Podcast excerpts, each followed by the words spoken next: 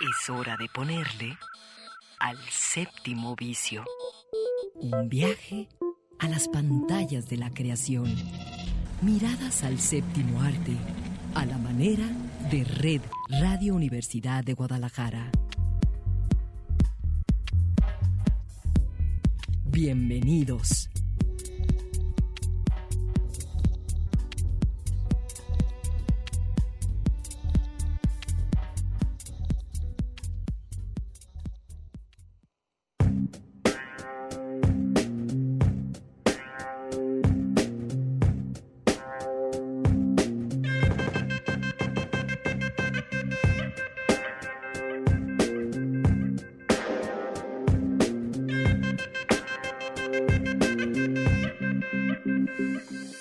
Son las 3 de la tarde y así comienza hoy el séptimo vicio.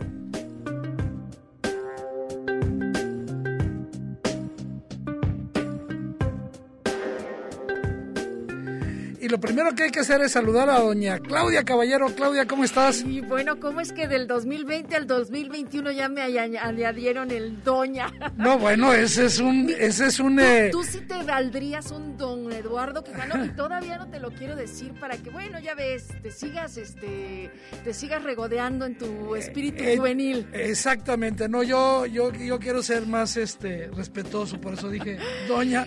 Feliz ah, año, Eduardo, a todos los que están aquí acompañándonos. ¿Cómo estás? Pues bien, regresamos hoy en vivo, Claudia, y yo me voy a permitir algo eh, que parecería una cantaleta, pero dadas las experiencias personales y colectivas que tenemos, por favor, tómense en serio que estamos viviendo una de las epidemias más letales en toda la historia de la humanidad. Hay que decirlo así, y que cualquier acción que tomemos a nivel individual, se va a reflejar en resultados tanto positivos como negativos para el resto de quienes nos rodean. Eh, ya las frases parecerían que están obsoletas, pero no. Hay que cuidarse, hay que guardar sana distancia, quedarse en casa y sobre todo pensar en los demás. Yo creo que ese es un buen principio de actuación, que pensemos que nuestros actos tienen consecuencias con los demás es como nos toma este inicio de año muy particular con esto que acabas de mencionar.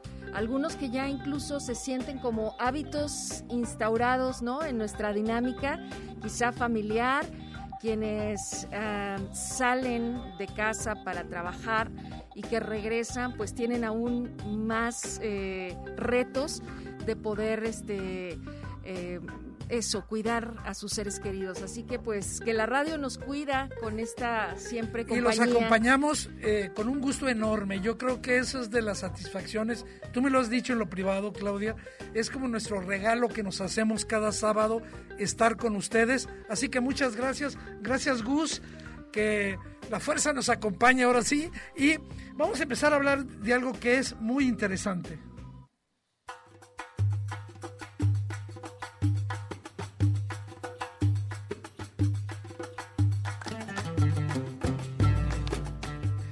Claudia, yo a esta pequeña sección le puse las películas que tal vez veremos en este 2021. ¿Y por qué digo tal vez? Porque obviamente todos los eh, calendarios, todas las programaciones posibles han estallado por los aires. La, pandemia global del COVID-19 eh, canceló, retrasó el estreno de, películas, de proyectos, de series.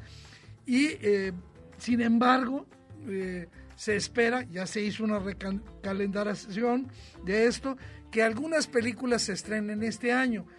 Y, son películas muy buenas. Yo quisiera como dividirlas en dos partes. Una parte de aquellas películas que son imperdibles para los eh, para la banda del séptimo vicio que es este muy cinera, que le gusta el buen cine. Y yo comenzaría con una película que en inglés se llama Nomaland, es decir, Tierra de Nómadas y esta película ganó el León de Oro en la edición pasada del Festival de Venecia y también el premio del público en el Festival de Toronto. Estos dos premios ya anuncian que esta película va a estar compitiendo fuertemente en, eh, por los Oscars. Eh, está dirigida por eh, Chloe Zhao y en todas las listas de lo que se va a estrenar en el 2021 aparece entre los, las películas más esperadas. Ahí está la actuación de una grande eh, de la actuación dramática de Frances McDormand, que va a encarnar a Fern, una nómada, una nómada que busca una nueva vida cuando parece que ya su vida se acaba. Es una mujer que eh, de esas personas, Claudia, que el sistema ha relegado, tiene 61 años, ha perdido todo lo que en un día era suyo, lo que la definía. Su marido murió, el pueblo donde vivían quedó abandonado y con él, con este conjunto de situaciones, se fueron a pique su empleo, su casa, se quedó sin nada y ahora vaga por territorios. Y desde entonces este camino de Fen ha sido siempre a destiempo y fuera de lugar. Eh, tierra de nómadas retoma la imagen de un Estados Unidos eh, que antaño estaba volcado más bien como hacia adelante, ¿no? como hacia el futuro, pero que este proyecto social, como ahora en estos días hemos visto, ha fracasado de una forma irreparable. Un país que quiso civilizar lo salvaje, lanzándose hacia el futuro y que dejó atrás todo aquello que no encajase en estas agresivas dinámicas económicas. Ahí está Tierra de Nómadas. Yo la tengo en la lista, Eduardo. Quiero ver qué sigue haciendo Francis McNorman después de haber tenido este enorme éxito. Esposa de uno de los eh, este, hermanos Cohen, ¿no? De, sí, sí, pero bueno, ella por sí sola, ¿no? Es una grandísima. No, esposa de no, no, no, no, yo lo digo porque ella se ha involucrado en, muchísimos proyectos. Sí, yo la tengo muy presente precisamente por su gran éxito de Three Billboards, que seguramente ustedes la todavía, la tienen ahí porque fue tan fuerte, exactamente, tan fuerte, movió tanto, que entonces la curiosidad para mí es la que encabeza esta lista. Quiero ver cuál es el papel y qué tanto se lleva de ella ahí en Nomadland. Fíjate que eh, una, una película que yo vi y que yo quiero recomendar mucho eh, es una película danesa que este eh, pues yo diría que es una de esas películas que hay que ver. el nombre en danés es Drag, que es borracho, pero ha sido traducido al inglés como Another Round, es decir, otra ronda. ¿De qué trata? Bueno, es la historia, de, yo ya la vi, me encantó. Eh, no porque tenga predilección por las bebidas alcohólicas, no por eso. Es la historia de cuatro profesores que deciden eh, involucrarse en un experimento sociológico en el que cada uno de ellos deberá mantener una tasa de consumo eh, de alcohol en su cuerpo durante su vida cotidiana. Obviamente hay reglas, no se puede tomar después de las 8 de la noche, ni tampoco en los fines de semana. Y ellos pretenden demostrar que con esta ingesta de alcohol van a mejorar eh, todos los aspectos de su vida. Las consecuencias del experimento no necesariamente todas van a ser muy buenas, algunas sí lo son. Eh, a mí lo que me gustó de esta película es que el retrato de cada uno de estos hombres y de sus circunstancias es muchísimo más fino que el de unos simples borrachos que van a pasar apuros, ¿no? Eh, el director de esta película, que es uno de los eh, eh, directores daneses más prestigiosos, Thomas Winterberg, describe estas situaciones caóticas causadas por el alcohol como causa de maldad, no no, no, no va a ser el alcohol la causa de maldad, sino para revelarnos qué debilidades tienen cada uno de ellos. Hay un actor que seguramente tú conoces, Matt Mikkelsen, el, actor de La Casa, que va a interpretar al personaje principal como un hombre con una situación matrimonial eh, rota. Eh, yo creo que la, la, ventaja de esta película y que la recomiendo profundamente es que sí nos muestra la complejidad de todas nuestras relaciones humanas. No es una película moralizante y yo digo que lo que nos habla es cuando perdemos ese, ese pequeño control que tenemos de nosotros. Ah, a propósito, ¿cuál es el nivel de alcohol eh, que debe tener en la sangre, según ellos, para ser un ser humano eficiente? El 0.5%. Bueno, ahí está eh, mi recomendación, que seguramente llevará el título en español de Otra Ronda. Un experimento interesante, sí, también lo ponemos en la lista, Eduardo. Estas películas todavía no llegan a cartelera. No. Todavía no las podemos ver en alguna de las No, eh, plataformas. son de las que para se que van a no estrenar. las vayan a buscar ahorita rápido, con que esto es lo que voy a ver Bueno, hoy. puedo decir algo que está ahí permitido, pero nadie me escucha. Nadie te escucha, pero está bien, se, adelante. puede, se pueden ver eh, por canales no tan legales. Ahí me cerró el ojito ahorita Gustavo también. Se pueden ver por canales así, de esos que... Pues ¿Cómo algo- has cambiado del 2020 al 2021, Eduardo? Bueno, Te bueno. cambió. Bueno, fíjate que eh, hay algunas películas que, que, este, que seguramente te, te- te pueden llamar la atención a ti. Por ejemplo, eh, es eh, una película eh, que es la, la parte número dos de Un lugar tranquilo. ¿Te acuerdas de esa película A Quiet Place? Sí, pero una necesitas darme secuela más datos. de porque- cómo una familia va a sobrevivir eh, día con día en un lugar donde no pueden hablar, ¿te acuerdas? Porque eh, el sonido atrae. Claro, Esta es la segunda parte. Y se pero no, no sabríamos, solo con ver el título, no podría saber que esa es Sí. la primera parte. Este, no, porque se llama Un lugar tranquilo 2. Ah, entonces sí. Un lugar tranquilo 2, esa eh, va a volver a dirigir eh, John, eh, sí, se llama John Krasinski y su esposa Emily Blunt va a ser esta mujer que, me acuerdo que en la primera película, pues tiene que parir en una situación, eh, este, en una situación pues, bastante difícil. Bueno, este, hay otra película, esa sí no se ha, no se ha estrenado, y es una de las películas que todo mundo, eh, no se ha estrenado en México, que todo mundo colocó como una de las grandes películas, nada más an del año pasado, es un western eh, de Kelly Reichardt que se llama La Primera Vaca, First Cow, y nos va a, a llevar a una situación de eh, que se ubica eh, allá a principios del siglo XIX en Oregon, eh, alrededor de un grupo de cazadores de pieles que contratan a un cocinero para que les cocine.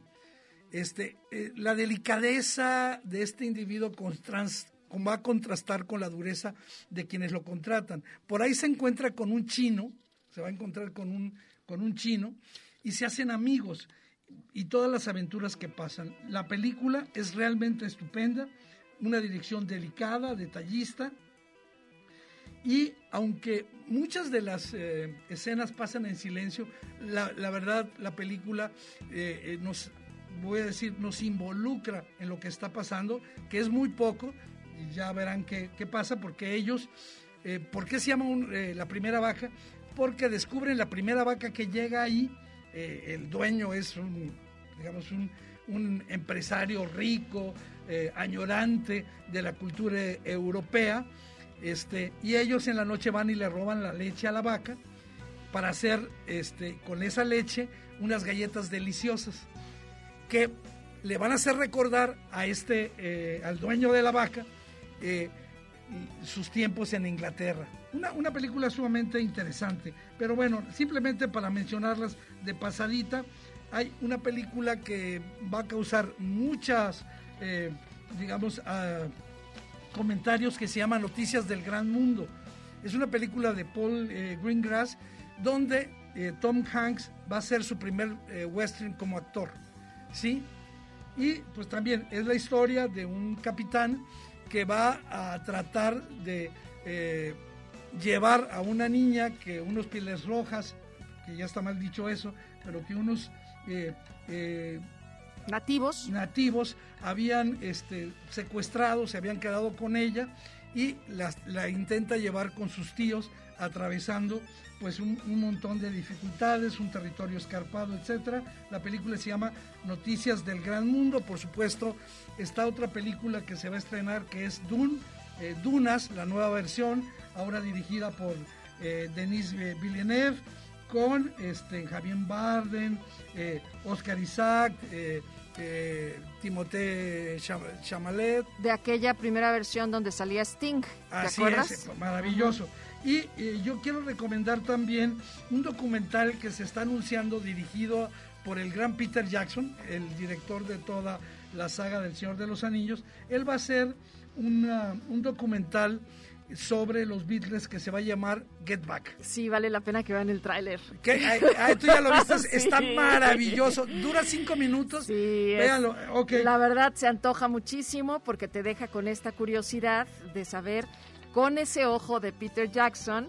Eh, pues todo el material que él logra recabar son 56 horas de video inéditas este que rodó en el 69 Michael Lindsay Hawk y que estas son grabaciones de audio de sesiones de grabación también, o sea, se suman Aquella famosa grabación de la azotea. De Let exactamente, de las, arriba de las oficinas de Apple en Londres, ¿no? Digo, tú eres mucho más eh, joven, pero tú viste 101 Dálmatas. Sí, claro.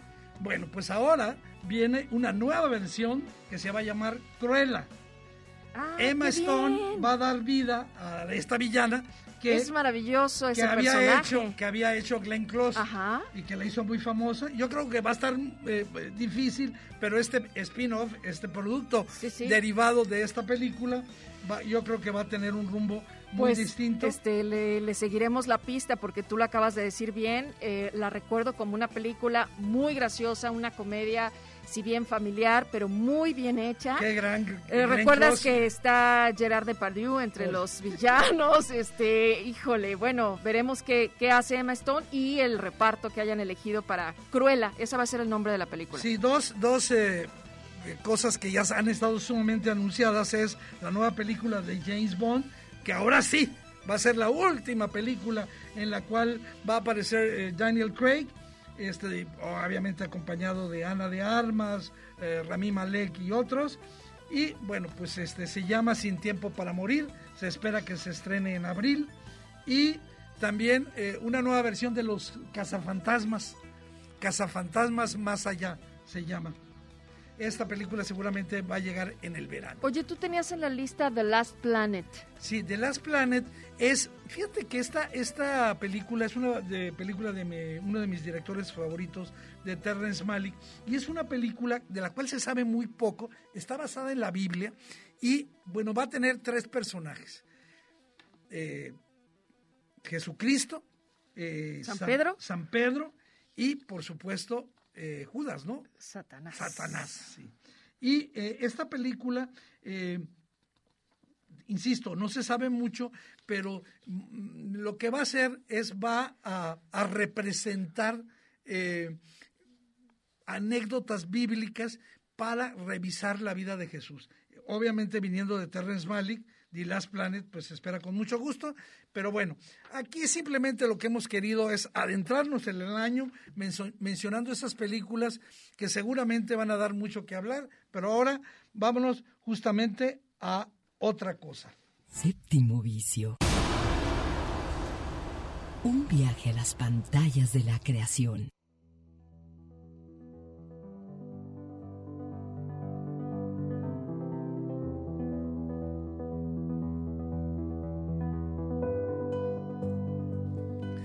Claudia, eh, eh, durante la semana pasada estuvimos platicando de películas que habíamos visto y casualmente coincidimos en varias películas en las cuales la música tiene mucho que decir. Y creo que una película que a quienes la hemos podido ver, eh, la película está disponible en la plataforma Disney Plus, que está ofreciendo para quienes ingresan por primera vez un mes gratuito, digamos, esa es la trampa.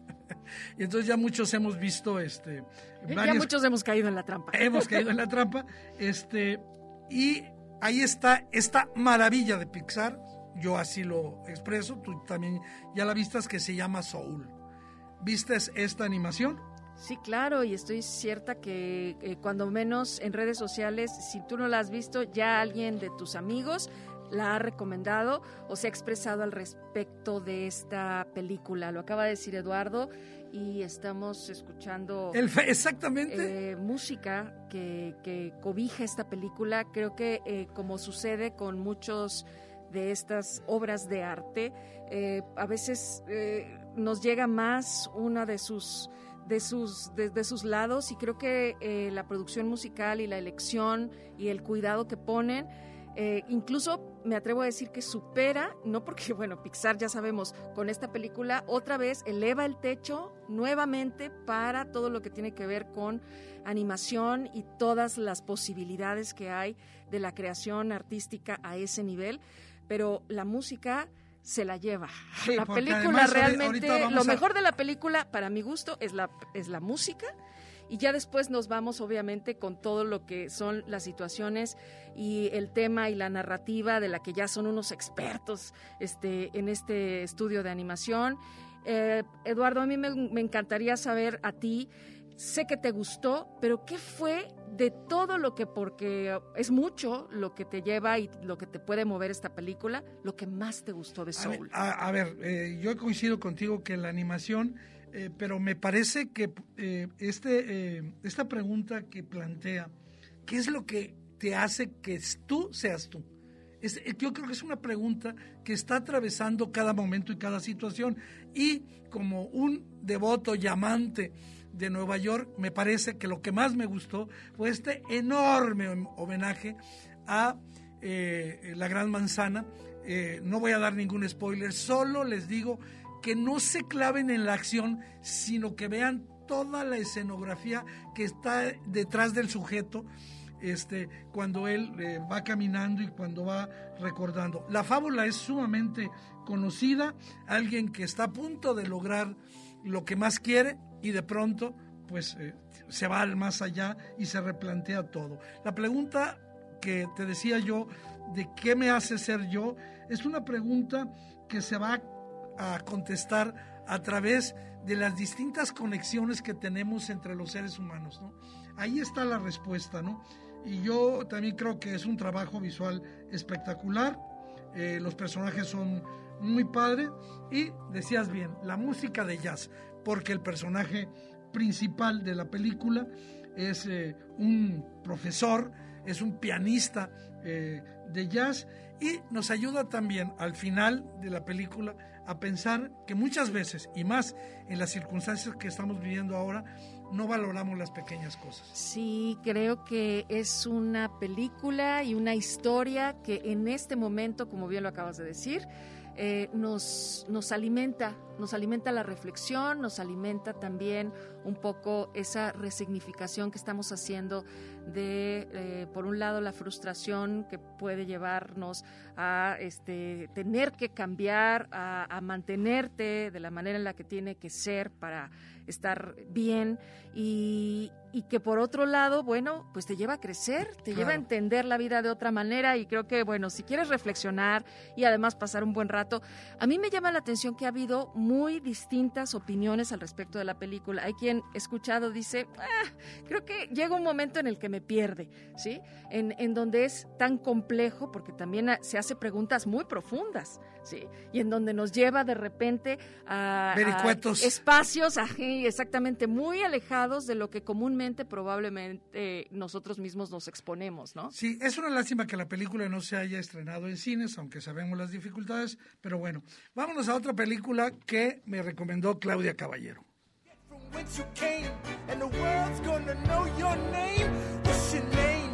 Alexander Hamilton.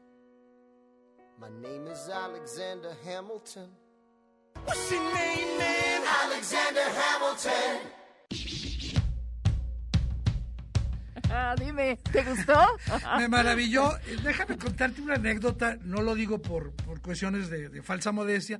Fíjate que estando en Nueva York, si no mal recuerdo, en el 2018, de una manera estúpida, se me ocurrió llegar y preguntar por unos boletos para... ¿Para una obra musical? Para para Hamilton. Ah, para Hamilton. No, que te diga, señor, este el 2025. No, 2020 me dije. Oh, claro. Tenía, eh, era mi 2018. Y, y sin embargo, bueno, eh, a través de, de, mi hija eh, conocí toda la música y realmente me, me, me fascinó, pero no había visto la película. Un poquito voy a decir, como venganza no haber podido ver la obra, no había. Pero Claudia Caballero, eh, en los primeros días del año, me dijo: No te la puedes perder. Te lo agradezco, Claudia. Qué película, qué obra. Porque además hay que decir, bueno, primero hay que hablar de este musical, un musical que ha revolucionado el mundo entero. este, ganó el Tony al mejor musical, el Pulitzer al mejor drama y eh, se espera que este 2021 llegue a las salas de cine, eh, premio al mejor álbum musical y eh, ocupó el primer lugar en listas de éxito de rap, una banda sonora que se conoce en todo el mundo.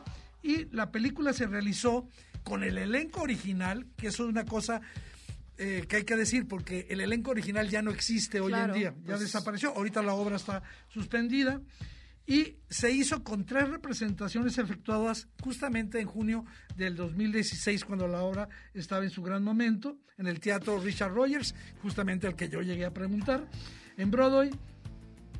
Y eh, el, alma de la película es el, el, personaje principal, es Hamilton, pero al mismo tiempo es el hombre que escribió cada canción, este, que se llama Lin Manuel Miranda y este, él está basado en un libro sobre Alexander Hamilton de Ron Chernow y pues también es el compositor de la música, de las letras y el actor protagónico.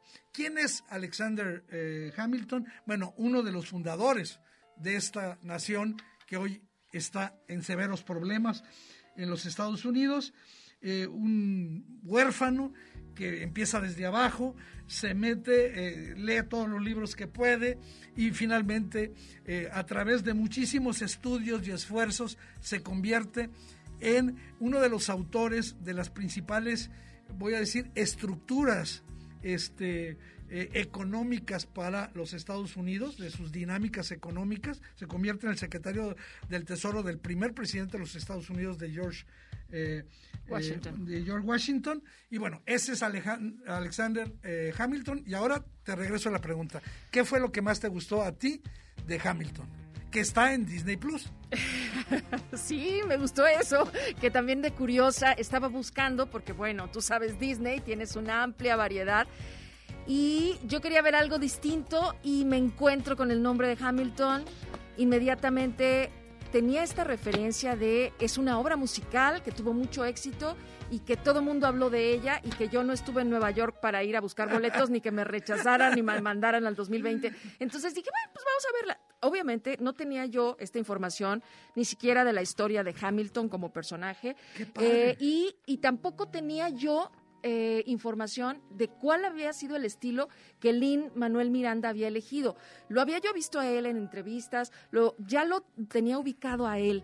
Eh, pero me sorprendió. Eso fue lo que más me gustó y creo que ahí es en donde a mí me atrapan una película, una serie. O sea, a mí sorpréndeme y ya me tienes. Entonces, ¿qué tal la Me sorprendió precisamente porque yo no tenía idea de que había utilizado este estilo musical para incluirlo en la comedia de, vamos, no soy fanática, como sé que hay mucha gente que sí lo es y que es lo primero que consume. Yo no, no tampoco este, estoy eh, vacunada, me gusta ver de repente y si tengo la oportunidad o tenía hasta ahora de ir a un teatro si viajaba y, poder ver una obra musical. Entonces me, me gustó justo porque utiliza eh, ese recurso del rap, esta, eh, y, veía después, porque ahí mismo en el Disney Plus tienes la posibilidad de ver un extra, un material extra en donde están los autores, los actores, los productores platicando de su experiencia. Y entonces ves que la emoción que a ellos les dio desde el casting, la sorpresa de pertenecer a algo muy singular, entonces, una recomendación que yo le hice a Eduardo y que les hago a quienes no hayan visto Hamilton es que se tomen el tiempo porque dura más de dos horas. Sí, pero tiene su intermedio, tiene sus aplausos, te da tiempo para respirar. Hay muchos actores afroamericanos y por supuesto latinos y como bien decías Claudia, la mezcla de géneros musicales a lo largo de toda la obra es espectacular. No solo hip hop, rap, blues, rock, pop, folk, todos los, los ritmos. Y unas voces impresionantes sí, maravillosas. Y yo creo que en este momento de los Estados Unidos, aparte de todos estos valores que hemos señalado, el impacto cultural que tiene en la medida en que desde una revisión histórica subraya cuáles fueron los valores que animaron, los valores primordiales que animaron la fundación de la nación estadounidense en estos momentos en los cuales eh, se ha buscado polarizarla, dividirla, incluso hasta un golpe de Estado. Entonces, ¿por qué? Porque aquí lo que se subraya es el espíritu de cooperación. ¿Sí? Tenemos que hacerlo juntos. Una, una, un musical imperdible. Gracias, Claudia, por recomendar Hamilton, que está en Disney Plus. Ahora vámonos a más.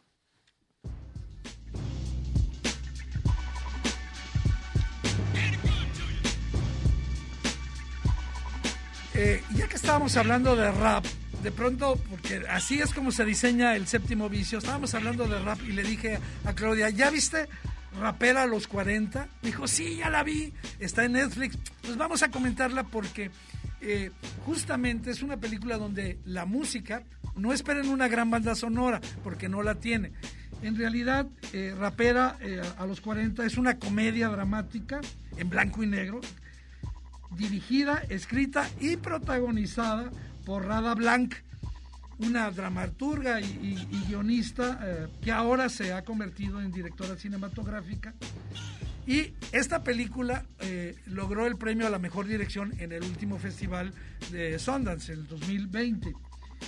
Hay un componente autobiográfico, sabemos que hay algo de la vida de, de Rada Blanc que pasó ahí y eh, pues nos cuenta la historia de una dramaturga que recibió un premio a los 30 años, pero que después ya no le pega nada y tiene que buscar o refugiarse en el rap, en hacer una obra de rap, para contar lo que pasa en su comunidad, para tratar de tener éxito, ¿no?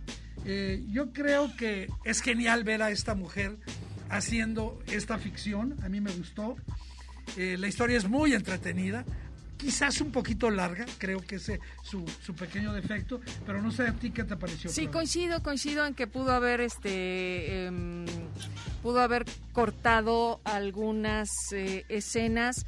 La historia es la crisis de ella, en este caso a los 40. Donde te dicen que ya se te acabó la vida, ¿eh? Yo no te quiero decir nada. No, pero además eh, eso me llama la atención, que estoy segura que no es exclusiva de mujeres ni de 40, no, este, ni exclusiva del tema profesional o personal en la vida de nosotros los adultos. Claro que hay crisis y claro que nos encontraremos en algún momento en este sinsentido de tuviste mucho éxito, pero ya no, o ya no lo quieres, o simplemente lo que querías este, perseguir ya no te interesa, ¿no? Entonces, eh, creo que la propuesta es muy buena.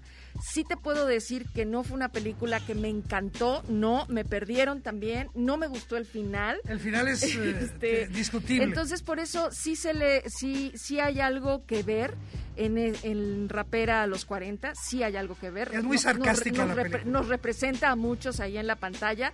Eh, en, el punto de vista del otro, que siempre, siempre estará ahí como una batalla en la seguridad personal, ahora tanto este, como antes. Entonces, bueno, creo que es eh, una sugerencia que me gusta que la incluyas aquí también, Eduardo, en el séptimo vicio. Y fíjate que hoy mismo se estrenó en Netflix eh, Rocketman, la el biopic sobre Elton John y con la canción de Taron e-, Egerton y recomendándote a todo mundo que no haya visto Rocketman, este excelente biopic, eh, muy bien actuado por cierto, sobre Elton John. Vámonos a nuestro primer corte.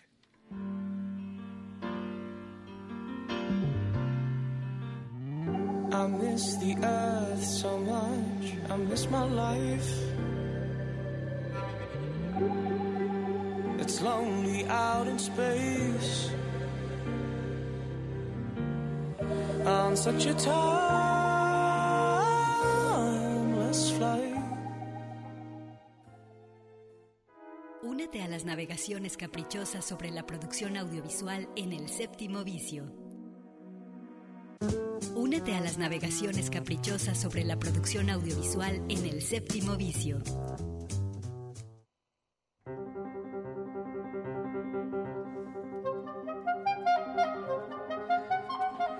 Regresamos al séptimo vicio. Bueno, pues hoy hemos estado hablando de lo que se va a estrenar en el 2021, de películas que tienen algo que ver eh, con la música y que nos han dicho muchas cosas, como Soul, como Hamilton, como Rocketman, como Rapera a los 40.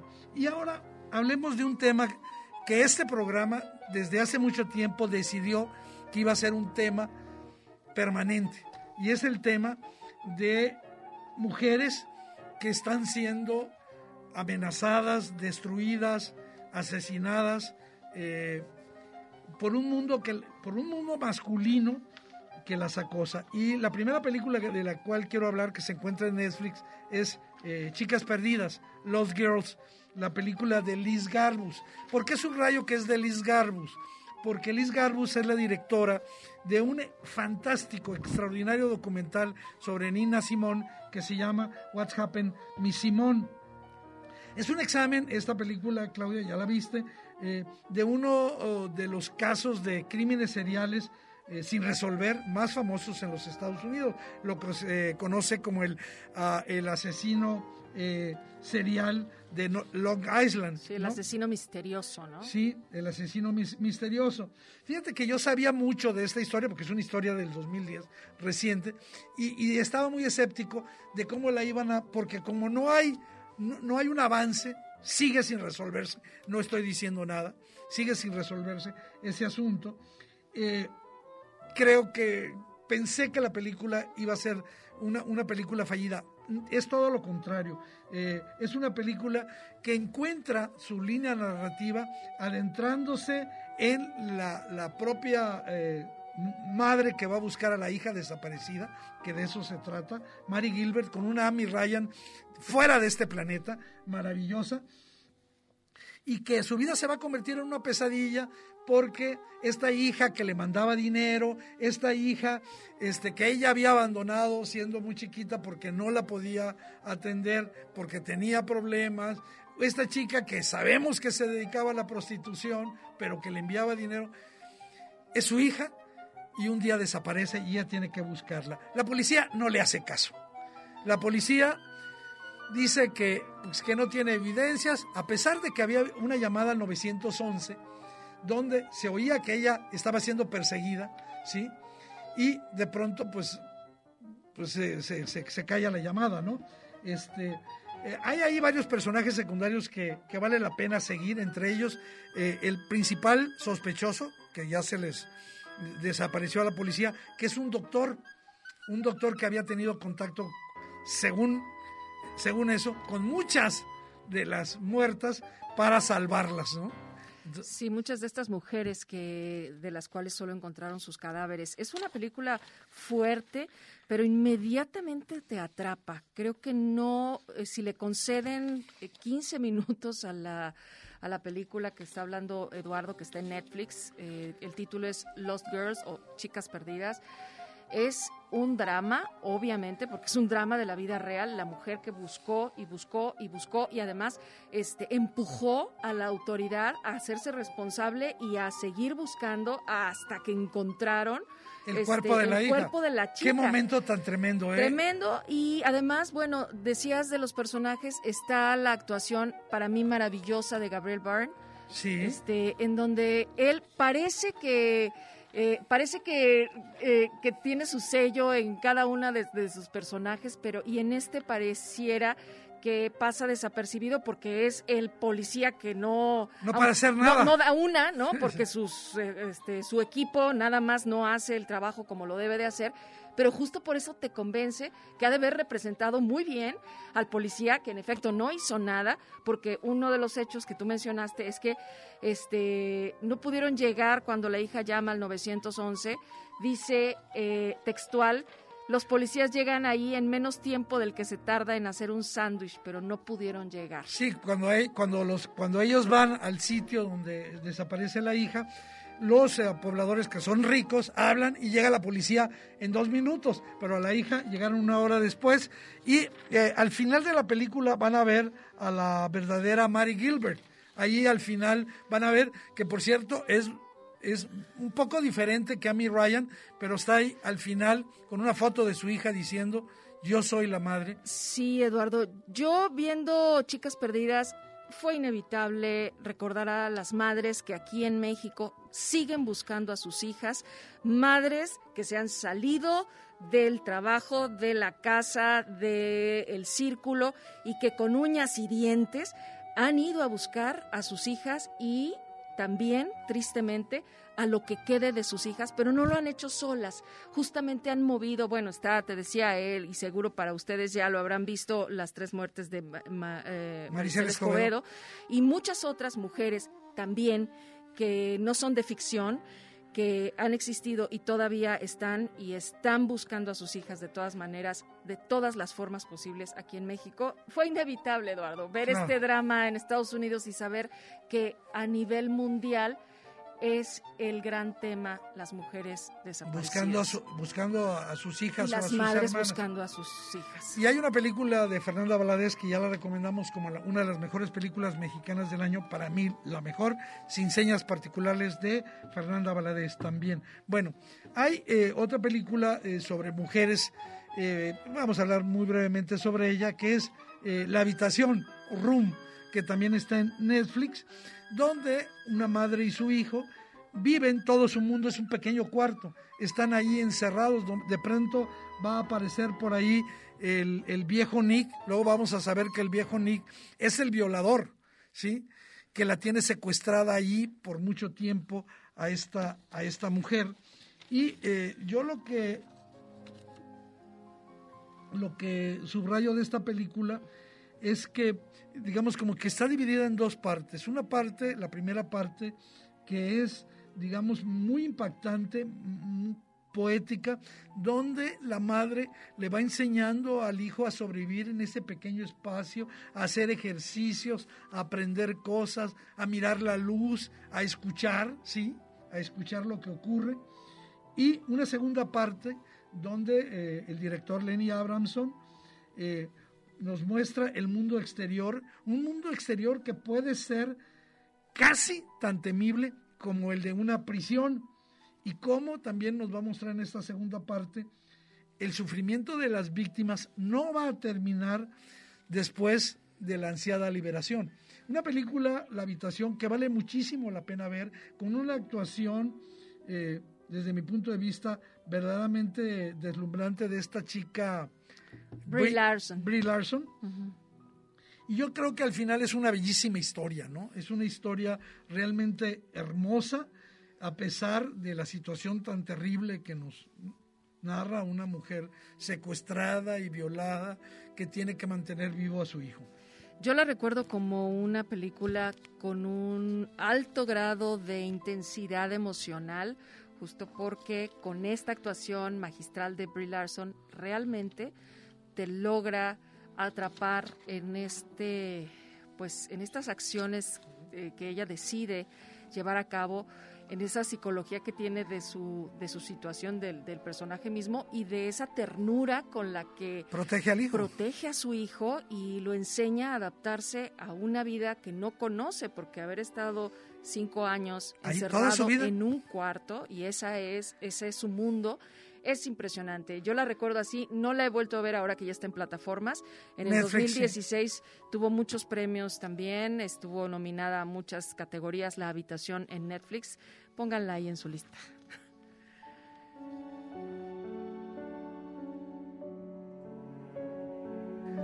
Y un tema también de mujeres que luchan por, por su vida, por tener una vida propia, pero que sin embargo, en este caso, no, no va a ser solamente las amenazas de los estereotipos de dominio sobre la mujer, sino una circunstancia, un accidente. Y me refiero a otra película que está en Netflix, esta del director húngaro eh, Cornel Mundrosoko, que se llama Fragmentos de una mujer, Pieces of a Woman. Eh, es su primera película en inglés y nos va a hablar de, Marta. Eh, una mujer con una expectativa de vida muy feliz, ¿no? Eh, la película, el principio es devastador, las, primeros, los primeros 20 minutos y que de pronto una tragedia la va a llenar de luto. Un luto que ella no va a poder superar, que va a causar un impacto tan negativo que va a afectar todas sus relaciones, especialmente la que tiene con su madre y su marido. Sí, vamos a ver en fragmentos de una mujer estos, eh, híjole, esta degradación de las relaciones, como acaba de decir Eduardo, por la pérdida, y, pero también vamos a ver el renacimiento. Y creo que eh, entre este entre este vacío y este, este, este punto álgido en el que verdaderamente tocas con los personajes la tristeza, el desamparo y, y también las primeras fases de ese querer, pues, renacer, querer encontrar el sentido. El reparto, ustedes este, pues estarán gustosos de ver a Shia LaBeouf en el papel de Sean, que hace el marido de, Marta, de este personaje principal. Molly Parker como la partera. Así es, y bueno, este, sabemos quién hace a, la madre de, de Marta, Ellen Burstyn. Qué bárbara, pues bueno, es, una leyenda. Es una leyenda verla a ella en, en, el papel también que hace de un personaje este, muy importante en la película, que tiene mucho que ver obviamente con, lo, con las fases que esta mujer toca de su duelo. Fragmentos de Mujer sí es un gran drama eh, sí, es dura. Es dura la película, como decía Eduardo al principio, pero creo que durante la película también, solo que te va cobijando, te va, este, te va ayudando a acomodar para que llegues al final que tiene, este, y que obviamente no se los vamos a contar aquí, pero, pero es, es, es para reflexionar y es para híjole, creo que el título me gusta, creo que también es justo para eso, para que puedas alcanzar a tocar las eh, pues eh, las mujeres y los hombres también poliédricos, ¿no? Tenemos tantos lados y tenemos tantas piezas y, lo que supongo que hizo el director aquí fue mostrar ese es, esa ruptura en donde pues evidentemente tienes que pasar por empezar a recoger los pedacitos. Sí, y exactamente, y esos pedacitos a veces son provocados por esas roturas, esos, esos desastres, esas tragedias, por situaciones que no podemos controlar. Y, el, y, en ese sentido a veces los duelos son más difíciles de superar. Habíamos puesto otra película, pero yo sí preferiría dejarla y lo prometemos, la próxima semana vamos a hablar de una película, sobre todo quienes han trabajado en una oficina, no se la pierdan. Yo hablaré la próxima semana sobre la asistente que está en HBO con la gran actuación de Julia Garner, pero ahora eh, vámonos a una serie, una serie que ha sido motivo de eh, pues muchos comentarios y es eh, polémica, polémica, polémica.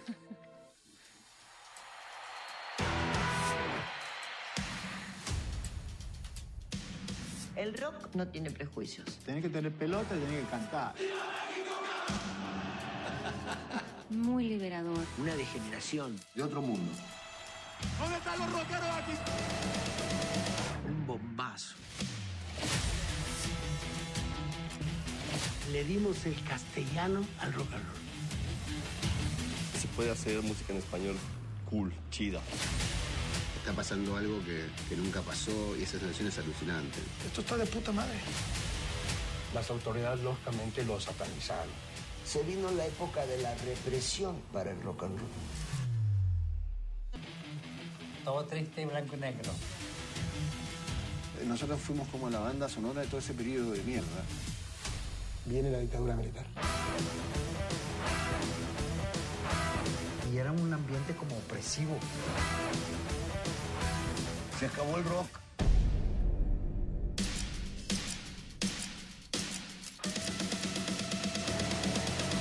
Rompan todo.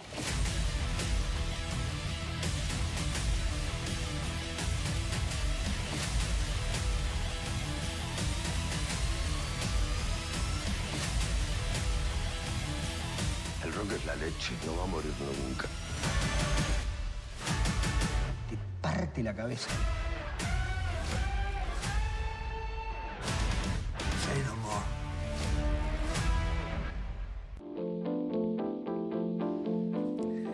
Querido Eduardo, te voy a decir para que tú, por favor, lleves la batuta en estos comentarios, porque tienes la autoridad por, para hacerlo. Yo solo te voy a decir que a mí me gustó el título. Rompan todo. La historia del rock en América Latina. Oye, pero mira, Claudia, eh, yo eh, sí he sido parte de esa historia, mi vida en los medios, mi vida en la industria discográfica, este, eh, mi cercanía con muchos de los artistas que aparecen en esa, en esa serie. Eh, a muchos los conocí de manera personal, eh, los conozco eh, porque muchos están vivos. pues me llamó la atención, pero tuve mis dudas porque cuando vi que el productor era Gustavo Santaolalla dije, ay, cuidado, no porque sea alguien negativo, sino porque me parece que su lugar, el lugar que tiene hoy en la industria de la música, era un lugar muy riesgoso para tratar de hacer esa historia, porque él ya tenía compromiso. Y creo que ese es el gran defecto. En primer lugar, este, eh, hay que decir que hay una pues, eh, ausencia terrible. Eh, en la historia del rock en América Latina no aparece Brasil. Y eso es algo que simplemente este, ya cualquier comentario no viene ya ni al caso yo quise dejar casi todo el tráiler para mostrar que la producción en momentos es buena, pero no es pareja. Hay momentos, hay, hay episodios que son mucho más flacos. Sí está bien armadita, pero la verdad eh, es una película hecha con una, una capital eh, rockera que es Argentina, ¿sí? Y con un satélite que es México y eso me pareció realmente hasta humillante para los dos países y para el resto de Latinoamérica. La producción sí es lucidora, eh, parece un gigantesco videoclip, se pudieron ahorrar varios capítulos. Y, son eh, seis, son seis, eh, La, la miniserie consta de seis capítulos y en ellos pues precisamente se va dando cuenta, ¿no? Este, en, en la en la limitada, como tú acabas de mencionar, pues este eh, entiendo que, que, va marcada por el autor, por quien produce, por quien la hace y quien invita a los que estuvieron ahí y quienes podemos ver en esta serie hablando y expresándose desde, desde su lugar y que también es lindo verlos, ¿no? O sea, no, no creo que, que no sea entretenida eh, porque pues forma parte de nuestra historia, Eduardo, de la tuya, de los que ahora son más, jóvenes y que no conocían a, Charlie García o que no, sabían, nunca lo habían visto expresarse a, Calamaro, ¿no? Este, quizás solo habían escuchado una canción y ni siquiera cantada por él, no sé, hay, creo que es, rescatas eso porque hay siempre avidez de, de, tener contacto con los autores de los que te que te han dado algo, ¿no? Y el rock nos ha dado todo. Sí, yo no sé si era la, mejor forma de contar y de acercar a los jóvenes a esa historia. Creo que eso es discutible y, no son eh, el número de discos vendidos lo que marca o la popularidad lo que marca a un a un este a, un artista. Eh, yo eh, terminaría diciendo es un recuento muy argentinizado, así lo digo, y por otro lado, eh, me parece que las ausencias, que son muchas, también tiene colados.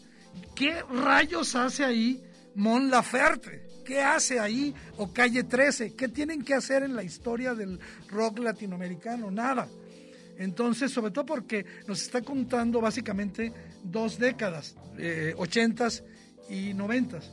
Entonces, yo la verdad, la, no digo que no la recomiendo, sí coincido contigo en que hay que acercarse y alguna cosa le encontrarán, pero me parece que, es una serie que dejó ir una gran oportunidad. ¿Sabes en qué me quedé pensando, Eduardo, cuando supe que la pondrías en nuestra lista de hoy? En que en este 2021, como muchos de ustedes en sus proyectos, pues nosotros en el séptimo vicio estamos pensando estos temas que vamos a explorar y estos programas que vamos a hacer y hay material para poder también eh, buscar qué otras propuestas pueden ser buenas para ver en plataformas, en línea, y que nos pueden dar cuenta de estas historias que se cuentan también de la música, del rock y que pues las podemos traer aquí como un especial, ¿te parece? Perfecto. Oye Claudia, pues fíjate que eh, eh, ayer hubiese cumplido años de nacido David Bowie y mañana cumplir, cumple cinco años de haber abandonado esta dimensión terrenal y hoy nosotros quisimos recordarlo con un disco que tiene nada menos que 51 años. Vámonos escuchando. Gracias Claudio Caballero. Gracias, Gustavo. Gracias a la banda del Séptimo Vicio. David Bowie es un buen es una buena compañía para decirles hasta luego, Claudia. Hasta luego.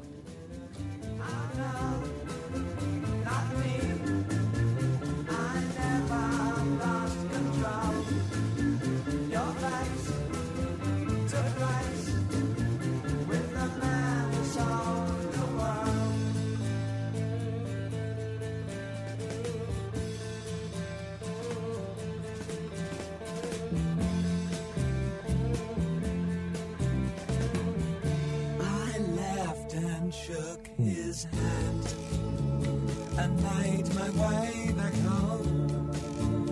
I searched for home and land. El séptimo vicio. La cultura del cine en imágenes sonoras. Un viaje a las pantallas de la creación. Escúchanos todos los sábados desde las 3 de la tarde. Hasta la próxima.